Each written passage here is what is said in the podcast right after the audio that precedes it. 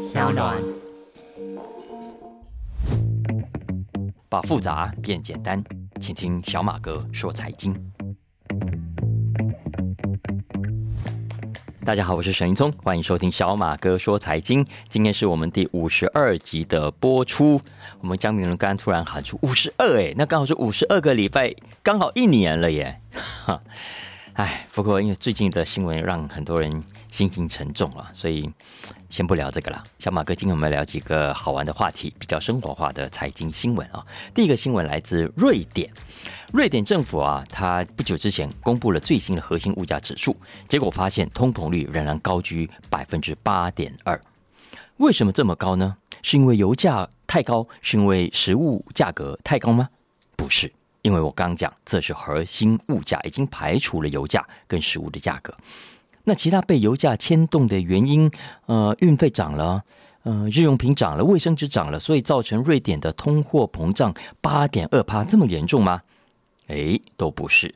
据说答案是谁害的呢？美国歌手 Beyonce，碧昂斯啊？什么？一个国家的物价，瑞典整个国家的物价是被一个美国歌手被 Beyonce 害了吗？是的，英国金融时报最近引述一份报道，那是瑞典银行经济学家的话。他说呢，美国歌手 Beyonce 在五月份在瑞典举行的两场世界巡回演唱会，是造成瑞典五月份物价维持高档的原因。因为 Beyonce 跑去瑞典办演唱会，所以很多来自世界各地的歌迷为了要看演唱会，为了要看 Beyonce，把旅馆房价给拉高了，也把城市里面的。餐厅啊，其他的消费物价都拉高了。根据瑞典政府的估计啊，瑞典餐厅跟旅馆五月份的价格上涨了百分之零点三，其他的休闲产业物价也上升了两点二。根据瑞典 Danske 银行这位经济学家的估计，Beyonce 所带来的通膨效果可能高达零点二帕。也就是说，Beyonce 的演唱会在五月嘛。五月过去之后，六月没有他的演唱会，那照理说就可以很快的降温下来，但那是理论上。这个接下来我们看下一季公布的数字再说。呃，接下来呢又未必哦。为什么？因为如果 Beyonce 的演唱会会造成瑞典物价上涨的话，其他人会不会？为什么这么说呢？因为根据排好的时辰，六月底啊，美国知名的工人歌手 Bruce Springsteen。Boss 啊，也会在瑞典的 Gothenburg 一连举行三个晚上的个人演唱会。那请问，如果 Beyonce 会带来通膨，Bruce Springsteen 会不会也给瑞典带来同样的效果呢？好，接下来就要问了，那为什么这些美国歌手要大老远跑去瑞典演唱？又为什么会吸引这么多来自瑞典以外的歌迷去听呢？去瑞典，照理说不就是让瑞典当地的人听吗？为什么变成有很多的外地人要去听，造成大家都要订旅馆，都要去订很高档的餐厅？原来这主要是因为定价，因为演唱会的定价上的落差。大家可能不知道啊，Beyonce 在美国的演唱会门票，我想有去订就会知道，一票难求啊，最高的票价要差不多七百块美金。七百块美金，两万多块台币。那就算是最远哦、最便宜、最烂的位置，也要怎么样？也要一百块美金以上，就是三千多块台币，你就反正买到很远很远的位置哦。哎，而且你还未必抢到票。可是呢，相较之下，瑞典场的位置就比较好，而且价格便宜非常多。根据《金融时报》这边列出的票价啊，Beyonce 在瑞典的演唱会票价最高也不过才一百四十块美金，最便宜呢也差不多只有六十块。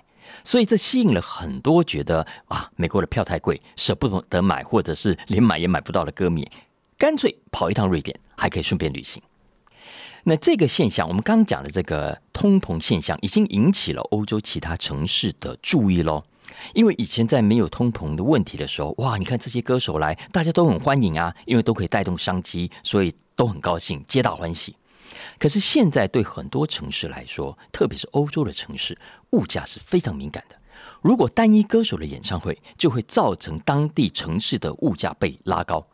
那你想想看，对当地居民来说，影响是非常大的。以 Beyonce 来说，目前除了瑞典之外，还有布鲁塞尔、他还要去德国，还要去波兰、加拿大、爱丁堡，还有伦敦。伦敦 一连五个晚上啊！不过，当然在比较大的城市，目前为止没有听到有任何造成物价的明显影响。老实说，我觉得也不见得会有真的影响啊。但瑞典传出这个报道，我觉得蛮有趣的。要知道，很多经济指标、很多总体统计，很多人可能会觉得哇，很很复杂，很很莫测高深，有没有？不，其实有时候原因可能也没有那么难解释。很多的通膨数据，老实说，我们自己在生活中观察，都可以多多少少感受到同样的结果。来讲到瑞典，另外一个很有趣的新闻，我们来谈一下。这是谈一般的商店、一般的百货公司里的什么呢？Background music。Background music 背景音乐，呃，大家如果有去逛街或者有在开店，就一定知道背景音乐是很重要的。以前小马哥在广播上也分享过，在美国已经有很多的研究显示，背景音乐可以改变消费者的情绪。如果你正确使用背景音乐的话，你可以增加消费者待在你店里的时间。他可能本来只是想进来走一走、逛一逛、打发一下时间、吹一下冷气。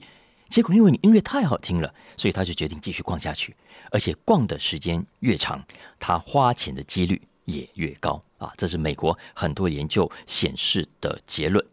如果你用了对的背景音乐，消费者更容易花钱，也更容易冲动的购买。不过呢，这是过去看到的报告。最近我看到一篇报道非常有趣，他说啊，前面讲的这个背景音乐的效果，对不对？他说对，的确非常有效，但是呢。并不是每天都有效哦，并不是每天都有效哦。那哪一天有效，哪一天没效呢？根据这份调查的研究者说，背景音乐的确是可以刺激消费者花钱，没错。但是呢，只限于礼拜一到礼拜四最有效。相反的，在周末哈，背景音乐固然重要，但是呢，对消费者花钱的手笔没有太大的影响。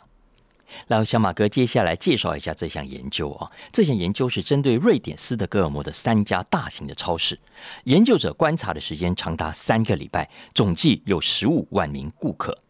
在这段期间内，这个研究的人员呢，尝试在店里播放不同类型的音乐，以及测试在完全没有任何背景音乐的情况下，顾客的购买行为变化。结果发现啊，第一，顾客的购买与否。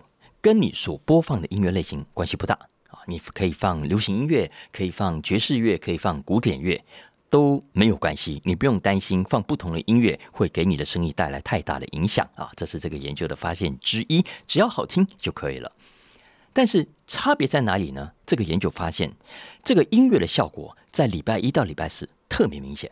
如果你在礼拜一到礼拜四这四天播放音乐的话，你所带来的业绩会比那些没有放音乐的商店生意要来得好。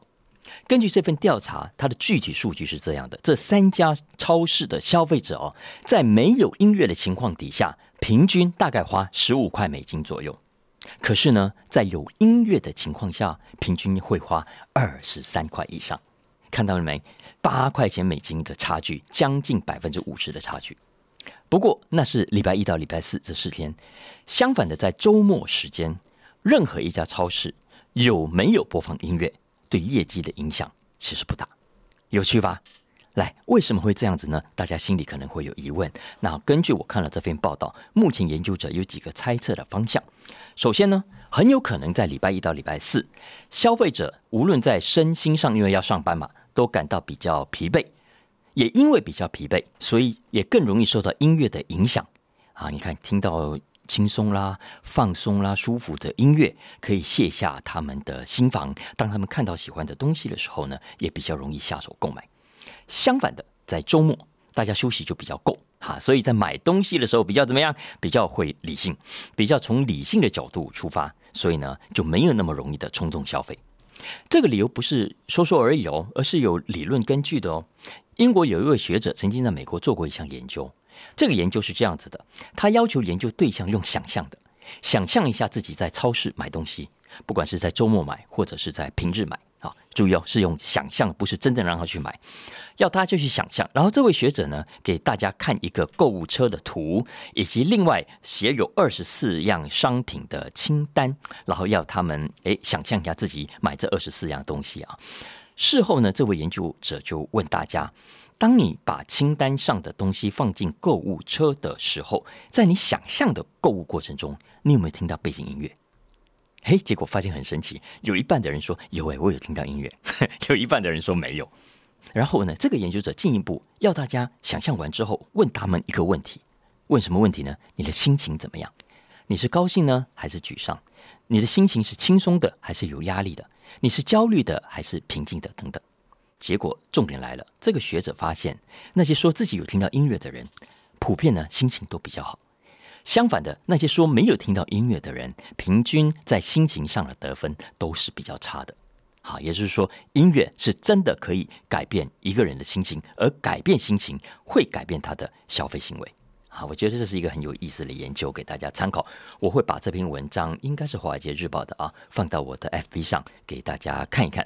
那尤其是有开店做生意的听众，我觉得这个研究给我们提醒两件事情：第一，千万不要忽略音乐的。重要性，特别是在平日，礼拜一到礼拜四啊，大家花点时间、花点成本、花点费用，在你的店里选播你喜欢的音乐，那你自己心情会比较好，也可以帮助你吸引客人花更多钱。第二个提醒是，这个研究告诉我们，虽然周末的人潮比较多，整体来说的确我们感受到的生意也会比较好，可是呢，它或许是可以更好的哦，因为。消费者在比较 relax 的情况底下，在周末啊，根据这个研究是比较精明的。在这种情况下，你也许需要相较于平日，在周末提供更多比较实在的诱因，让消费者更愿意在理智的情况下买单啊。你可能要准备比较充分，呃，好好介绍你的产品啦，或者多准备一些小小的优惠、一点小赠品啊等等，让你的顾客更愿意在理智的情况下付钱。那我觉得，如果这个理论是成立，然后你的做法是成功的话，那我相信你周末的业绩可能本来已经比平日更好了，但是你这么做时候会更好。讲了业绩好，我来讲一下最近的美股好了，因为小马哥前阵子有聊到。只是一直没有时间好好跟大家说清楚哦。我想说，今天一定要来讲一下这件事情，因为呢，我们之前在讲美股的时候，不是说今年以来美股表现不错吗？特别是高科技股涨幅很好，行情很棒，尤其是 AI 概念就涨得很凶。但是呢，我讲美股整体来说表现好，这个话是有问题的，是有问题的。什么问题呢？你可能会问啊，嗯，美股的确是在涨啊，你看科技股涨了很多啊，AI 概念股啊，这个黄仁勋的辉达股价都是涨的，怎么会是假的呢？我怎么会讲这个话会有问题呢？啊，其实没有错，总体来说，我们看到的美股行情是涨的。但是大家要知道，并不是所有高科技公司都涨哦。实际上，大家听我接下来要讲的进一步数据，就会知道，我们看到的数字，我们讲的美股总体的数字是被扭曲之后的结果。怎么说被扭曲呢？被谁扭曲呢？我想了一下啊，我觉得我要称它做被七大门派给扭曲了。嘿，七大门派，大家看过《倚天屠龙记》吗？哦，不是有什么六大门派围攻光明顶吗？来考一下六大门派，哪六大门派？哎呀，我我刚刚也是去 Google 一下才背得起来哈。六大门派来：少林、武当、峨眉、华山、昆仑、崆峒啊。六个要干嘛？没干嘛，好玩嘛，没什么事啦。我只是回头要讲美股，OK？美股现在有七大门派，也就是七大股票，基本上呢左右了、影响了、决定了整个美股大盘的走向，特别是高科技盘。那七大门派呢？来，我跟大家念一下。简单讲，就是这七家公司：辉达、Meta 就是 Facebook 的母公司；特斯拉、Amazon、Apple、Alphabet 跟微软。好，我再念一次：辉达、Meta、Tesla、Amazon、Apple、Alphabet 跟微软。我为什么要念两次？而且按照刚刚讲的顺序念？因为呢，以上我念的顺序是依据今年到目前为止的。涨幅排名第一名的辉达，它涨了将近百分之一百八十，哎，Meta 跟 Tesla 也涨了将近一倍，那其他的公司涨幅也有百分之四十、百分之五十，那这是这七大门派，是不是很厉害？你如果买到就赚到了，赚翻了。但是我们现在来看一看总体的标准普尔五百指数目前涨多少？我们都知道，大概涨了十五趴左右，而这十五趴基本上都要感谢这七大门派。我看到最近《金融时报》有一个线图，大家可以找来看，就一目了然了。标准普尔五百因为有这七家，涨幅有百分之十五。如果扣除这七家，根据这个线图哦，平均大概只有小涨，几乎没动，只有小涨不到五趴而已。甚至在五月底还一度出现负数的现象。也就是说，如果我们把这七大门派排除掉，我们只看另外那四百九十三家的股价。其实今年以来几乎没有涨，平均来说反而有些是下跌的。所以啊，小马哥提醒大家，美国股市啊的整个结构从来没有像今天这么畸形，这样被扭曲过。刚刚讲这七大门派当中，市值最高的那五家，大家知道吗？光是这五家加起来，已经占了总体五百家里面的四分之一强。另外的四百九十五家才占其他的四分之三而已。里面最夸张的当然是 Apple，Apple。大家知道吗？Apple 现在市值又回到三兆美金了嘛？那三兆美金是什么概念呢？金融时报帮我们算了一下，他说啊，现在英国股市啊，我们不是 FTSE 金融时报指数一百吗？现在英国股市里面市值最大的一百家市值的总和加起来都不到三兆美金，也就是还小过一家苹果的市值。然后这么离谱的大的不是只有 Apple 啊，你看黄仁勋的辉达也是啊。辉达现在的市值大概是六千五百亿美金左右。嘿，六千五百亿美金是什么概念？我跟大家说，美国不是有很多大银行吗？很有名的大银行，最大的两家，一家叫 J.P. Morgan，一家叫美国银行 B.O.A。J.P. Morgan 跟 B.O.A 这两大老银行的市值加起来，差不多也就是一家辉达而已。所以你说辉达的股价高不高？这个现象其实不是新闻，只是现在又更加的严重而已。我看到《金融时报》做了一个图表，从二零一五年算起，刚刚讲的七大门派跟其他四百九十三家之间的差距是越拉越大的。好，为什么会这样？会造成什么样影响呢？我们接下来就稍微花点时间讲一下。首先，为什么？当然，短期原因也很清楚，小马哥之前也讲过，当然是 AI 所带动的。这几家大公司现在都在砸钱。短期内 AI 这场游戏哈，看起来也只有这几家大公司玩得起。不过，《金融时报》也有点出，除了 AI 之外，这个短期的因素之外，也有比较长期的结构性原因。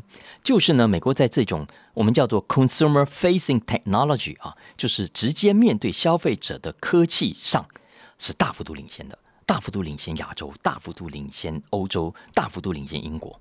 不管是苹果啦。Meta 啦，或者是微软啦，Alphabet 都是这种科技实力非常厉害的公司。那这些业者过去这些年都很赚钱呐，而且看起来都没有新的对手出现。连以前看不起科技股的巴菲特，大家现在都知道了，都靠着 Apple 赚很多很多的钱。然后随着他们越来越强，也就越来越大。随着他们越来越大，跟同业之间的差距也越来越远，他们的市值当然就越来越膨胀。那这个趋势哈，之所以会如此的明显，从市场的角度来看，还有两个技术性的原因。第一个技术性原因是指数型投资，所谓的 index fund 被动式投资的盛行。因为我们知道，这种指数型或者是被动型的投资策略是跟着大盘走的，大盘涨什么，他们就跟着买什么，造成的结果就是在大盘里面这几大门派的股票一直涨，所以怎么样，ETF 只好跟着一直买啊。所以这是技术性因素之一，技术性因素之二是最近很盛行的所谓 ESG，因为我们都知道，相较于那些污染的传统产业，这种高科技公司啊，算是干净很多，没有错，没有错，他们还是有碳足迹啊，还是有有在耗电，可是呢，比起传统的，你看一下石油业者就好的太多了，而且有这么赚钱，对不对？所以管你是主动式投资，什么被动式投资，都不可以有人不买这种股票啊。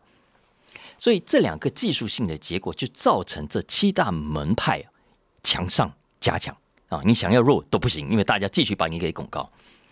那这个扭曲市场的现象，已经引起欧美当局的关注了。因为这种扭曲现象如果长期存在的话，对股市、对总体经济来说都是很不健康的。第一，你会让投资者误判市场。你看，在听这一集小马哥之前，你可能也会以为美股今年很不错，对不对？但是现在你知道了，根本没有，根本就只有这七大门派在涨，其他的公司不是没有涨哦，也有一些涨不错了啊。像我今天来不及讲 Spotify 的新闻，Spotify 今年我看一下也涨了快一倍啊。可是整体来说，很多的产业、很多的公司并没有像大盘所显示的那么受欢迎，行情那么好，基本面那么好，大家千万不要被误导了。这是第一点。第二，长期来说，这种扭曲的现象呢，也会造成资源跟资金的失衡。欧洲已经有研究发现啊，当资金涌向少数的几大门派之后，你一定会造成其他小门派的生存危机。因为其他门派不是没有啊，你看我们武侠世界里面怎么会只有六大门派呢？还有很多小门派啊。可是小门派，当你越来越不受关注的时候，呃，你真的一个要学武的人，你觉得你会挑大门派还是挑小门派？当然是大门派嘛啊。所以在美股也是一样，当其他的小门派需要资金、需要钱的时候，在这种情况下就会更加的困难，你必须花。更大的力气，必须用更多的证据来证明你比这几家大门派更值得赌啊，人家才会把钱给你。否则，如果人家不给你钱，你的 idea 就很难落实。那你的 idea 没有落实，那这个世界所需要的更多创新跟创意就会被打折扣啊。那这是对整个产业、整个经济来说的第二个重要的影响。当然，回过头来，第三，对投资者来说，我们都知道分散风险这个基本逻辑嘛。但是你想想看，在这种情况下，你要怎么样分散？我们号称是追踪五百家公司，可是呢，实际上在这种完全失衡的情况下，你最后追踪的什么？你还是在追踪这七大门派啊！因为整个指数就是受的七大门派的影响，没事就没事。但是大家想想看，万一这七大门派出问题，你会不会跟着倒霉？没有错，你的组合当中还有其他四百九十三家小门派，可是呢？基本上没有太大的屁用，因为发挥不了分散的作用啊。那这是另外一个对投资者的影响。我们现在这里讲的投资者，不是只有小散户哦，还包括很多大型的投资基金啦、退休金啦、共同基金等等。对于这些共同基金的经理人来说，有经验的，老实说都很担心，因为他们担心过去的投机泡沫行情会再度上演，他们会联想到当年的 dot com bubble 啊，就是所谓的网络泡沫。其实，在爆破之前，也是出现这种扭曲跟失衡的现象。很多的资金、很多的资源都跑去追少数几家，大家都以为发展会很好的公司。结果呢，网络泡沫一发生，这些公司一挂，整个市场就崩掉了。现在的七大门派啊，老实说，就隐隐约约有这个危机出现了。你从很多指标来看，这些公司的股价都有过高、过热的嫌疑。那就看什么时候市场可以突然醒过来啊！想要修理一下这七大门派，那到时候的行情恐怕神仙就难救了。我发现了，现在最左右为难的是谁？是那些共同基金，是那些主动式的投资基金的操盘人。为什么？因为这些主动式基金，它号称相较于被动式，那他们会选股嘛？他们会替投资者选好的、会成长的股票，对不对？那你想想看啊，如果这些共同基金的操盘人啊，选到最后呢，是刚刚讲的七大门派。那请问啊，他们跟刚刚讲的被动型基金有什么不同？那既然你跟其他被动型基金不同，没有不同，那我哪还需要你？我自己买就可以了啊。可是如果这些共同基金的主动式的经理人，我不买这七大门派啊，我要去挑其他的你们忽略的好股票，然后去选其他的股票。这么做固然很好，选对了呢，哇，大家都给你鼓掌，还说得过去。可是呢？如果像现在的行情这样，只有这七家在涨，其他都没涨，你怎么办？你号称哦你会选股，结果呢，你自己选出来的这些小门派的报酬率比大公司差那么多，然后你的报酬率比 ETF 的被动式投资还烂，你要怎么跟投资者交代啊？所以现在是很头痛的是这些主动式的基金操盘人啊。那接下来会怎么样？我想大家都很关心。可是呢？抱歉，老实说，没有人知道会怎么演变。不过，我可以提供大家几个简化的思考方向来想这件事情啊。因为七大门派跟其他门派的这个差距，未来当然只会有两种结果嘛：要么就继续拉大，或是维持这么大；要么就是有机会给缩小。那如果继续维持这么大，其实这个问题就会持续的严重下去，我们也不知道该怎么办。可是如果缩小的话，其实也可能会有两种方式，只是它意思完全相反。一种呢是。大门派还是停在哪里？可是呢，其他小门派慢慢跟了上来。其他的小公司，那四百九十三家，随着经济景气慢慢的改善啊，他们的业绩会慢慢变好，所以股价也跟着涨起来。如果是这种情况，恭喜大家，大家都赚到了。因为七大门派的高股价获得合理的解释，那你买其他的股票也有不错的获利，这是一种比较乐观的状况。但是大家不要忘了，还有另外一种情况呢，就是 小门派继续这么烂，继续没有起色，然后这七大门派的股价下跌，造成呢他们的差距缩小。所以这个缩小是好消息吗？当然不是，相反的，这是现在市场最害怕会发生的事情。因为如果真的是这样，那不是只有美股会崩盘了，其他市场可能都会出事，包括我们台湾在内。我为什么讲我们包括台湾在内？因为刚讲美股怎么样，至少还有七大门派被七大门派牵着走。我们台股呢，老实说，我们更惨。我们现在只有一家台积电，一家独大，我们叫做一个人的武林。我一个帅哥作者啊，他叫做蔡宏清，他是台湾董事学会的创办人啊，他非常积极，也很有才华。他前阵子写了一本书，书名叫《百年企业策略转折点》。他在书里面就提到啊，台股现在就是所谓的一个人的武林，台积电的市值占比太高，成长太快，完全掩盖了我们台湾企业的真实样貌。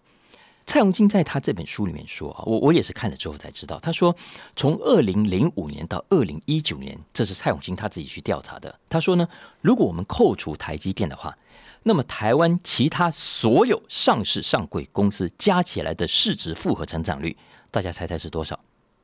两趴。他说，整体来看啊，台股的隐忧是很大的。整体来看，台股市值从二零零五年到二零一九年平均成长率是有十四趴。总体来看，你看这个成绩是还不错的。可是呢，你进一步仔细看，主要呢还是靠二零零五年以后才 IPO 的公司所撑起来的。这一批公司的平均年成长率啊有二十五趴。相反的，在二零零五年以前上市的很多家族企业、很多的小公司，老实说，早就失去了成长的动能。因为这些公司的市值成长率啊，也是说，我讲二零零五年以前上市的，其实只有一趴。所以，所以这是我们台湾产业啊，很很严峻的问题。只是我们现在都把焦点放在高科技啦，放在台积电呐，放在中美科技战呐，我们都不去讨论这个产业这个基本面很根本的棘手的难题。要知道，我们第一代的企业家都老了，那都要交棒了。但是第二代、第三代要接棒，它是需要时间，也需要培养。需要训练的，我们台湾经济如果未来整个架构要健康的话，它需要两只脚都站得很好，站得很稳，很健康。我们需要一只叫做新创、新科技，需要创新产业这只脚，这当然很重要。但是我们同样也需要我们的传统产业更上层楼啊！我们需要让老公司有新生命的延续，这个经济才会健康的两只脚站得稳稳的，否则就像缺了一只脚。光靠其中一只脚，我认为是撑不住的啊！所以，如果大家关心这个问题，如果你的公司也正在思考交棒，你也想知道人家国外怎么样去经营一代、两代、三代的百年企业的话，我很推荐大家看看蔡宏清的这本书《百年企业策略转折点》。好了，以上就是小马哥这个礼拜为大家准备的题目，希望大家喜欢哦。那也帮忙小马哥分享给更多的朋友，大家一起来收听。那如果大家有相关的需求，也欢迎透过文字栏讯息中的粉砖链接跟我们互动喽。OK，下个礼拜见，拜拜。